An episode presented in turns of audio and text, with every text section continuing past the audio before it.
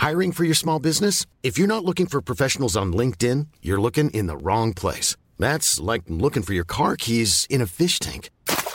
LinkedIn helps you hire professionals you can't find anywhere else, even those who aren't actively searching for a new job but might be open to the perfect role. In a given month, over 70% of LinkedIn users don't even visit other leading job sites. So start looking in the right place. With LinkedIn, you can hire professionals like a professional. Post your free job on linkedin.com slash spoken today.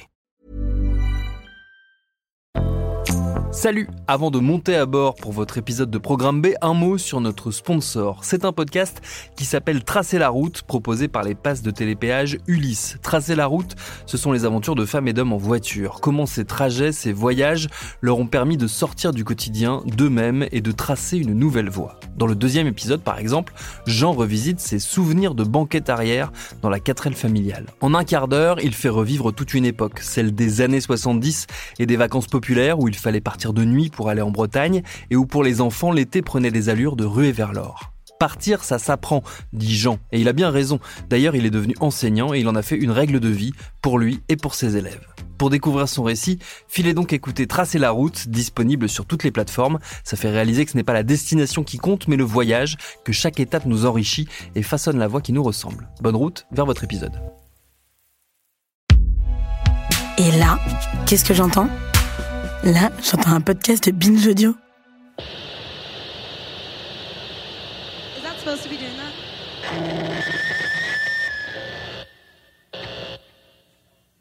sorry. Okay, we're starting now.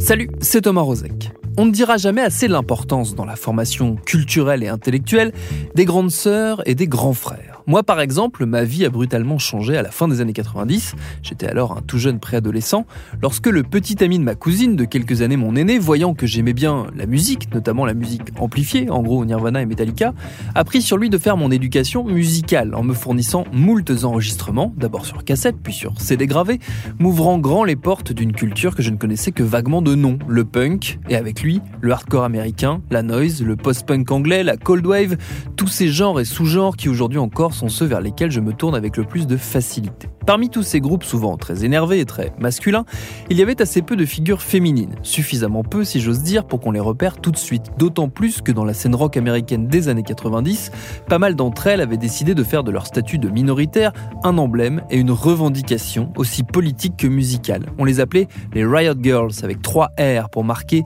l'énergie colérique qui les caractérisait et qui a changé en profondeur la pop culture. C'est ce qu'on va voir avec notre épisode du jour. Bienvenue dans Programme B.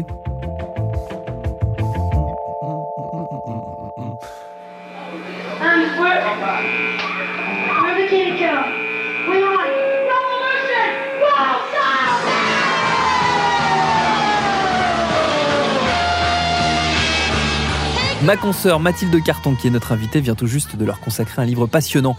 Il est paru chez Le Mot et le Reste. Il s'appelle tout simplement Riot Girl Revolution Girl Style Now.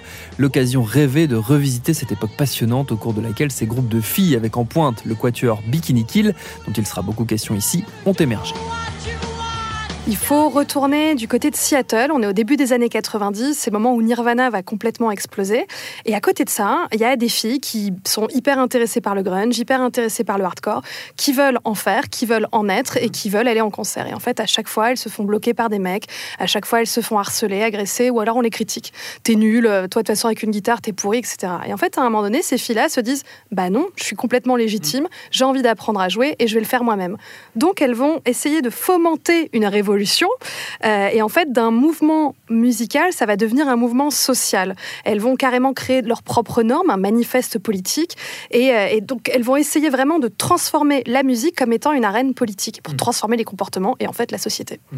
Euh, si on, on, se resitue un peu dans cette époque de ce qu'était la musique américaine au tout début des années 90, on en est où dans le rock à ce moment-là? On sort des années 80 qui étaient plus orientés rock de stade. On avait connu le mouvement punk euh, en Angleterre qui avait essaimé aussi aux États-Unis. Et on arrive à une époque un peu charnière à ce moment-là. À ce moment-là, c'est ce qu'on va appeler euh, en fait les groupes indépendants qui vont être comme une excroissance du punk. Ça va devenir le hardcore. Ça va être un genre musical assez violent, plutôt masculin, hyper testostéroné, que tu vas danser en mosh pit. Le mosh pit, c'est des pogos très vénères avec euh, énormément de coups de poing. Euh, ça va être vraiment quelque chose d'hyper masculin. Honnêtement, c'est plutôt ça. Et bizarrement, en Angleterre, par contre, c'est pas du tout la même situation. Là, c'est vraiment la version américaine de ce que va être le rock indépendant. De cette manière-là à cette époque-là. À l'inverse, en Angleterre, on va plutôt être tourné vers le shoegaze. Ça va être une musique très déprimante. D'ailleurs, ça s'appelle le shoegaze parce que tu regardes tes chaussures parce que tu es super déprimé. Donc, c'est vraiment une autre atmosphère un peu, un peu molle. Il n'y a rien de très féminin. Euh, Peut-être que j'essentialise un petit peu cet adjectif-là, mais à ce moment-là, en tout cas, euh, c'est euh, ou bien les coups de poing ou alors la grosse déprime. Et au milieu de tout ça, il y a déjà quelques petites figures féminines qu'on aperçoit, qu'on entreaperçoit, mais elles sont très rares, mais elles vont être très importantes par la suite, parce que je crois que les, les Riot Girls se sont jamais cachées d'avoir des, des modèles euh, chez qui elles sont allées puiser de l'inspiration. Des figures totémiques. Déjà, il y a toutes les premières punks, à commencer par Polystyrène, par exemple, de X-Respects, qui est l'un des premiers groupes féminins, euh, pour le coup, britanniques. Euh, elles vont adorer aussi euh, toute la musique, en fait, de Babes in Toyland, par exemple, qui est un groupe qui, aujourd'hui, malheureusement, a un peu disparu des radars. Même dans l'histoire de la musique, en fait, elles ne comptent plus vraiment, alors qu'elles étaient hyper importantes à l'orée des années 90, 89, 90, 91. Et, euh, et c'est elles, en fait, qui vont leur donner l'envie non seulement de monter sur scène, de créer leur propre groupe, et après d'essayer de créer un mouvement, quoi. Et en fait, donc, toutes ces figures-là, elles ont un peu disparu, parce qu'il faut se rappeler qu'à l'époque, il y a je dirais, euh, une ambivalence euh, entre les, femmes musiciennes et le féminisme à proprement parler. Par exemple, quelqu'un comme PJ Harvey, qui à ce moment-là est quand même hyper importante, on est en 91, elle donne une interview au NME en Angleterre, et elle dit « Moi, je suis pas féministe, ça l'intéresse pas ». Courtney Love aussi, par exemple, qui elle est une figure pareille, qui va émerger à peu près à la même époque, va avoir du mal euh, à se dire féministe, ou en tout cas, elle va revendiquer ce rôle-là, mais en enlevant complètement la dimension de solidarité et la dimension de sororal qu'on va retrouver par la suite. Donc c'est très particulier. En gros, au début des années 90, les filles musiciennes ont beaucoup de mal à se dire féministes. Et à la fin des années 90, on a le girl power des Spice Girls. Donc clairement, il s'est passé quelque chose en 10 ans où on est passé de hmm, bof à ouais, à fond les ballons, quoi.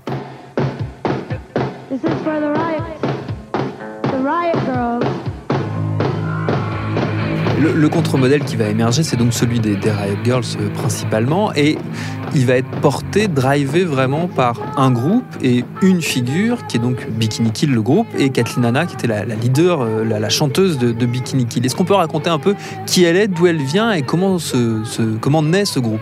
Ouais, bien sûr. Alors Kathleen Hanna, c'est mon héroïne. Honnêtement, je la trouve euh, exceptionnelle.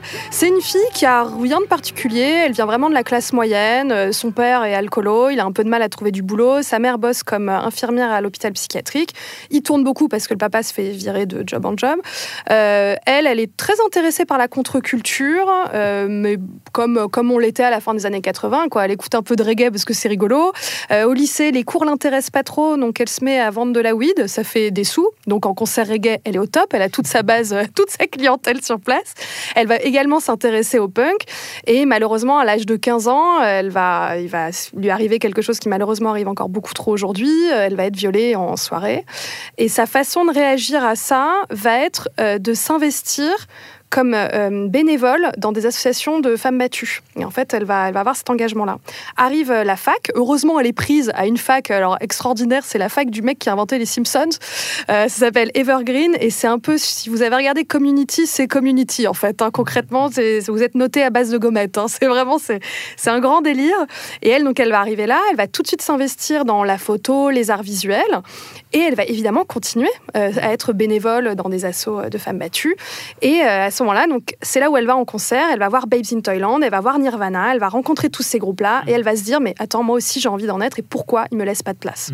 Bikini Kill, ça va naître de la rencontre de Kathleen Hanna et d'une autre figure très importante qui est, qui est Toby Vale. Mais avant de parler de leur rencontre, je voudrais juste qu'on dise un mot d'un autre personnage très important dans cette histoire euh, qu'on découvre un peu a posteriori, qui est la maman de Kathleen Hanna, qui elle va vivre une espèce de révolution féministe à son échelle, c'est-à-dire qu'elle va changer de statut, elle qui était une femme au foyer assez typique des années 60-70, va découvrir euh, tout ce qui s'écrit, tout ce qui se dit à cette époque-là aux États-Unis.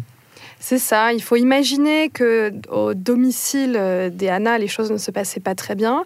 Euh, et la mère avait tendance à, à s'échapper. Notamment, elle allait euh, le, le dimanche à l'église. Et en fait, dans le sous-sol de l'église, c'est là où notamment des femmes battues se donnaient rendez-vous.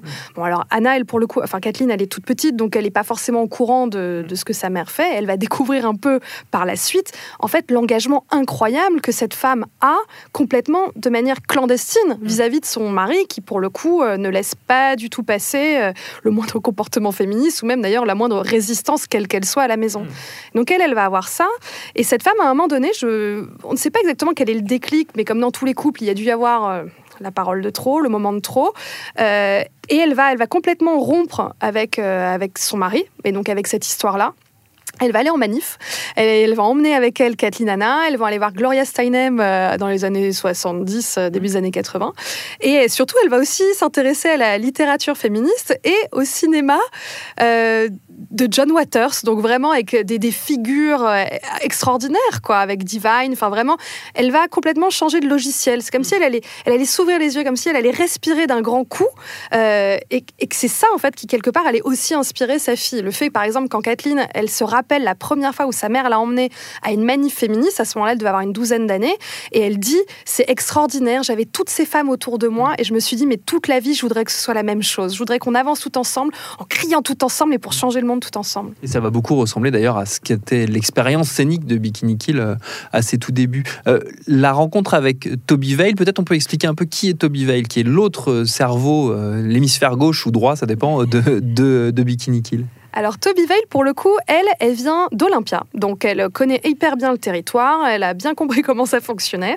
Euh, elle va jouer dans des groupes locaux, elle va même bosser pour la radio locale. Dès l'âge de 15 ans, elle va, être, euh, elle va faire de la batterie. Son père lui-même était musicien, pareil, pour des groupes du coin. Donc bref, en gros, elle a une connaissance encyclopédique vraiment de la scène locale et même de la musique sens très large. C'est quelqu'un qui est super cultivé, qui continue euh, de se cultiver. Et quand elle est au lycée, évidemment, elle monte son propre groupe. Mais à ce moment-là, je crois que tout le monde en a genre trois. Euh, et en fait, elle va, encore une fois, rapidement être confrontée au fait que les garçons laissent moins de place euh, aux filles qu'à la normale. Et elle va écrire un fanzine. C'est là où Toby Vale, elle, pour le coup, elle va extérioriser tout de suite. À l'époque, il n'y a pas Internet, il n'y a pas les réseaux sociaux. Euh, et donc, pour trouver des gens qui pensent un peu comme vous, ou bien il y a les petites annonces des magazines de musique, ou alors vous faites vous-même votre fanzine que vous envoyez éventuellement à des assos ou à des communautés. Donc, elle a fait ça. Ça va s'appeler Jigsaw.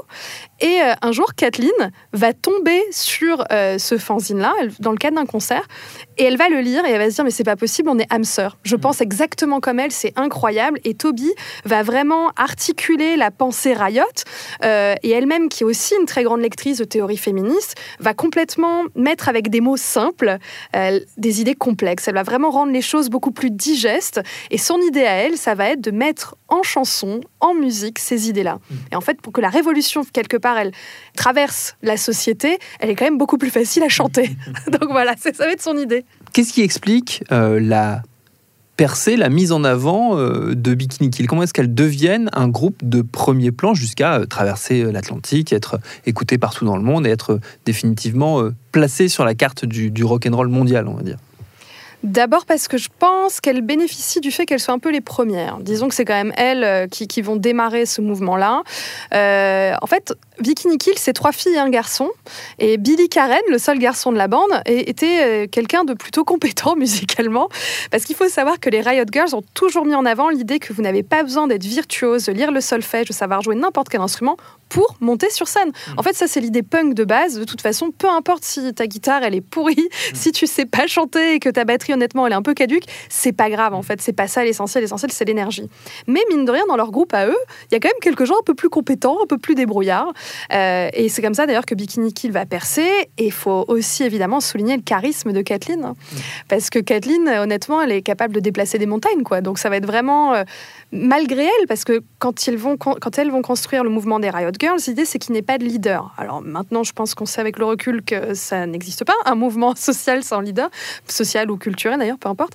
Mais euh, elle, elle ne voudra jamais réellement représenter le mouvement et dans le même temps, c'est évidemment la figure à laquelle on fait référence constamment aussi parce qu'elle est belle comme un cœur. Et en fait, de voir ce contraste-là entre euh, la sauvagerie, la colère, l'énervement, qui sont pas euh, vraiment des, des émotions qu'on associait à la musique féminine. hein. Je pense que euh, dans la tête de plein de gens, euh, on, a, on a plus les, les robes à fleurs folk que, euh, que la mini-jupe euh, et les Rangers, quoi, concrètement, si je devais caricaturer. Et donc, elle, il va vraiment y avoir cette espèce de cocktail qui va se mettre en place. Et au-delà de ça, Kathleen, elle est drôle.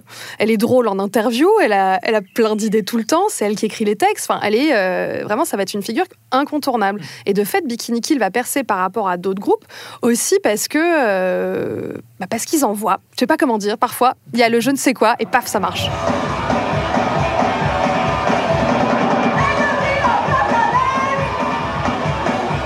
Comment est-ce que euh, d'un groupe on passe à un mouvement et surtout à un mouvement euh, qui n'est pas que musical mais qui est aussi un mouvement euh, politique. Comment est-ce que tout ça se met en place euh, tout au long du début des années 90 Alors, les filles Bikini Kill, Bratmobile, qui sont donc les deux plus gros groupes de cette mouvance-là, euh, vont à l'été 91 s'installer à Washington, D.C. 91, à cette époque-là, et surtout cet été-là, c'est hyper intéressant parce qu'il y a évidemment la Cour suprême qui essaie de revenir sur le droit à l'avortement. Tiens, c'est rigolo l'écho euh, qu'on a avec aujourd'hui. Euh, et en fait, ça va être, dans cette ville extrêmement politique, l'occasion littérale de traduire musique en manifestation. Et donc, les filles vont être de toutes les manifs. Elles vont jouer énormément de concerts, alors de manière caritative en fait, pour lever des fonds. Et elles vont tout de suite être prises euh, là-dedans. Donc ça, c'est assez extraordinaire en fait. euh, comment là, hum, c'est vraiment le bon moment quoi, le bon moment, le bon endroit, tout va prendre, le feu va vraiment prendre.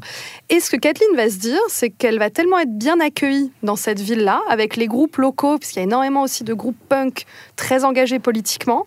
euh, et elle va se dire, mais attends, ça se trouve, je vais laisser une petite annonce quelque part et pour donner euh, rendez-vous aux filles éventuellement intéressées pour venir ce week-end et on discute. Elle le fait une première fois. Il y a 20 personnes qui viennent dans la maison qu'on appelle The Embassy, qui était une maison en fait où tous les punks traînaient à Washington. Il y a 20 filles qui viennent et puis elles discutent.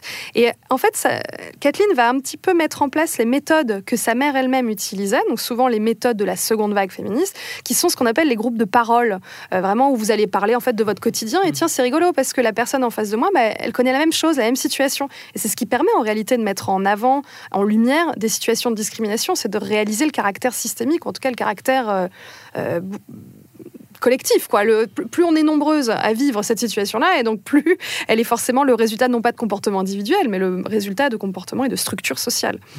Et du coup, c'est ce qui va se passer. Euh, les filles vont venir, alors elles vont pas forcément toutes jouer de la musique, mais de cet échange-là va naître euh, l'envie de monter une convention. Il va y avoir la première convention Riot Girl en juillet 92, l'année d'après, où elles vont toutes, euh, toutes venir, et cette fois, ce sera plus 20 filles, mais 200, même, ça va peut-être monter jusqu'à 500.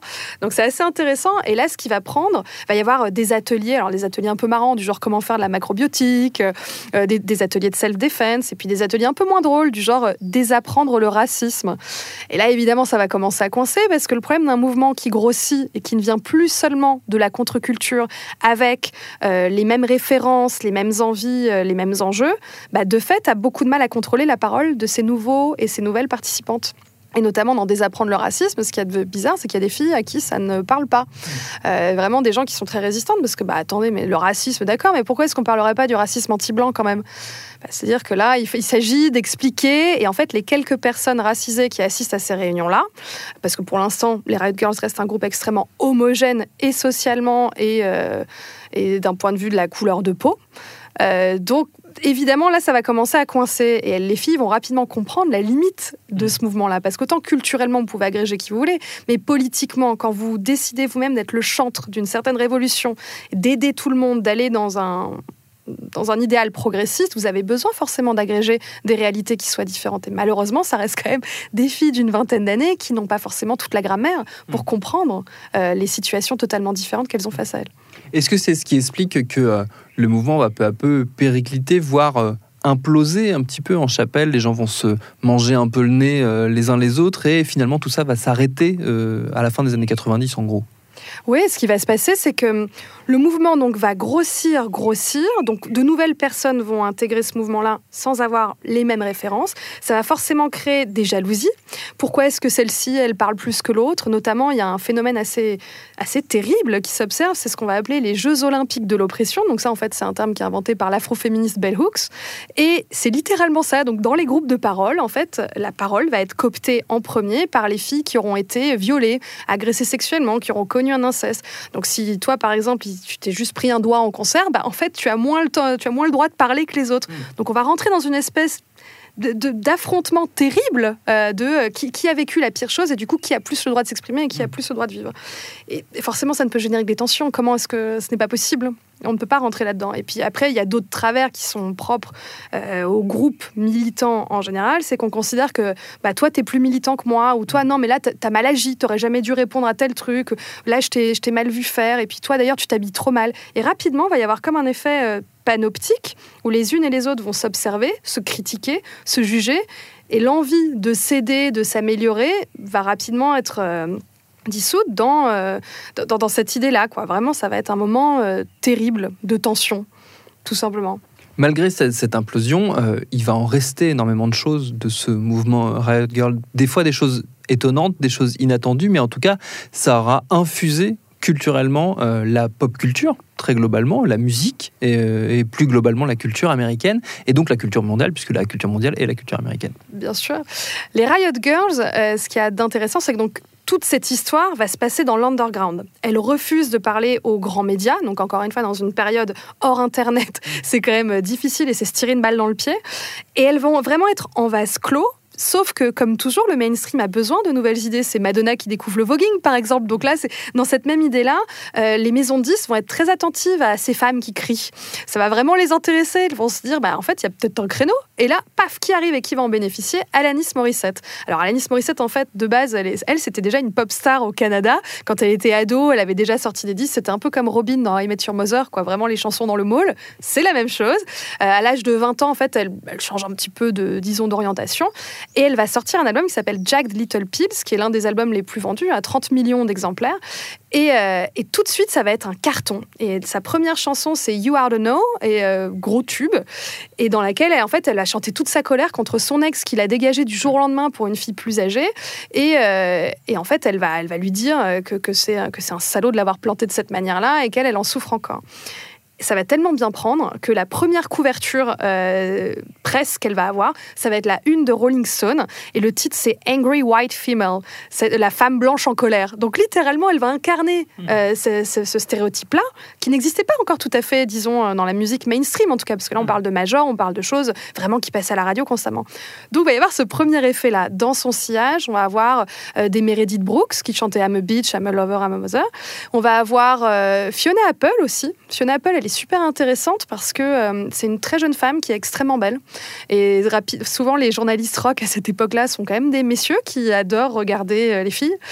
Et il y a notamment, encore une fois, c'est dans une interview de Rolling Stone. Et le journaliste lui dit Mais, mais dis donc, t'es quand même drôlement maigre. Pourquoi pas Merci pour cette remarque.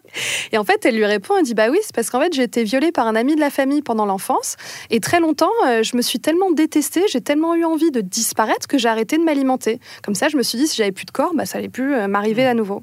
Et le gars, évidemment, il reste pantois parce que je suis pas sûre que le viol en 95-96 soit vraiment un sujet de discussion. euh, hyper mainstream et encore moins dans la presse musicale. Et venant de cette jeune femme qui semble si frêle, si belle, si magnifique, où en fait, pour le coup, elle était tout à fait autre chose que ce que lui avait projeté sur elle. Donc là, typiquement, Fiona Apple existe aussi en tant que fille légitime des Riot, comme quelqu'un qui a le droit de mettre cette parole-là en avant. Euh, et après, évidemment, l'autre conséquence la plus étonnante et en même temps la plus marrante, ça va être euh, les Spice Girls. Parce que le girl power, faut bien qu'il naisse quelque part quand même, ce girl power. Et en fait, il est né sur la moquette de Toby Vale avec Kathleen Hanna, un jour où elle réfléchissait à un thème de fanzine. Et en fait, elles ont fait deux colonnes sur un mur. Genre, d'un côté, c'était tous les adjectifs positifs que généralement on accole au, au féminin et tous les adjectifs négatifs. Et euh, en fait, elles se sont amusées comme ça en, en jouant avec les mots. Et au bout d'un moment, il y avait puissance et fille. Et là, elles se sont dit, bah, c'est fou parce que c'est vrai que jamais on dit d'une fille qu'elle est puissante. Et si on faisait quelque chose comme girl power? Et donc de ce terme qui est tellement ancré dans la culture punk, underground, politique et essentielle. Et ben, à 8 ans, euh, je l'ai chanté chez mes parents devant la télé. Je l'ai chanté avec mes copines dans la cour de récré et je pense qu'on continue d'ailleurs, même aujourd'hui, à le chanter beaucoup, beaucoup en soirée. Et en fait, c'est assez marrant de voir comment ça a essaimé jusque-là. Quoi. Pour le coup, on peut pas dire des Spice Girls qu'elles soient politiques, mais elles ont récupéré ce message-là et quelque part, peut-être, elles ont aussi permis d'ouvrir une petite porte, euh, un accès à toutes les filles du monde sur ces thématiques-là. Bon, la différence, c'est qu'elles s'en sont surtout servies pour vendre des chips, des lunettes, euh, des photos et tout un tas de conneries, mais au moins, peut-être que ces mots-là passaient. Et après la fin de Bikini Kill, Kathleen Hanna a eu le bon goût de créer les formidables Le Tigre avant de retrouver Toby Vale pour une reformation qui, si tout se passe bien, devrait faire un tour en France l'an prochain, en 2022. On croise les doigts. Merci à Mathilde Carton pour ses réponses. Son livre Riot Girl Revolution Girl Style Now, il est dispo, on l'a dit, chez Le Mot et le reste. Programme B, c'est un podcast de Binge Audio, préparé par Lauren Bess, réalisé par Geoffrey Puitch. Abonnez-vous sur votre appli de podcast préféré pour ne manquer aucun de nos épisodes. Facebook, Twitter, Instagram pour nous parler. Et à demain pour un nouvel épisode.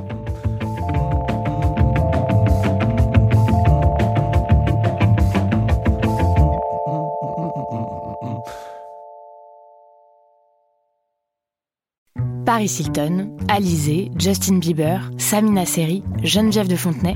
Oui, ok, vous les connaissez, mais est-ce que vous les connaissez vraiment Vraiment? Bien souvent, on croit savoir deux, trois trucs sur ces personnes, mais en fait, leurs histoires sont bien plus complexes qu'on veut bien nous faire croire. Avec des vies faites de drames, de traversées du désert, de peine et même de trahison. Oui, même de trahison. Tout ça, vous le découvrirez en écoutant Connaissez-vous l'histoire sur toutes les plateformes.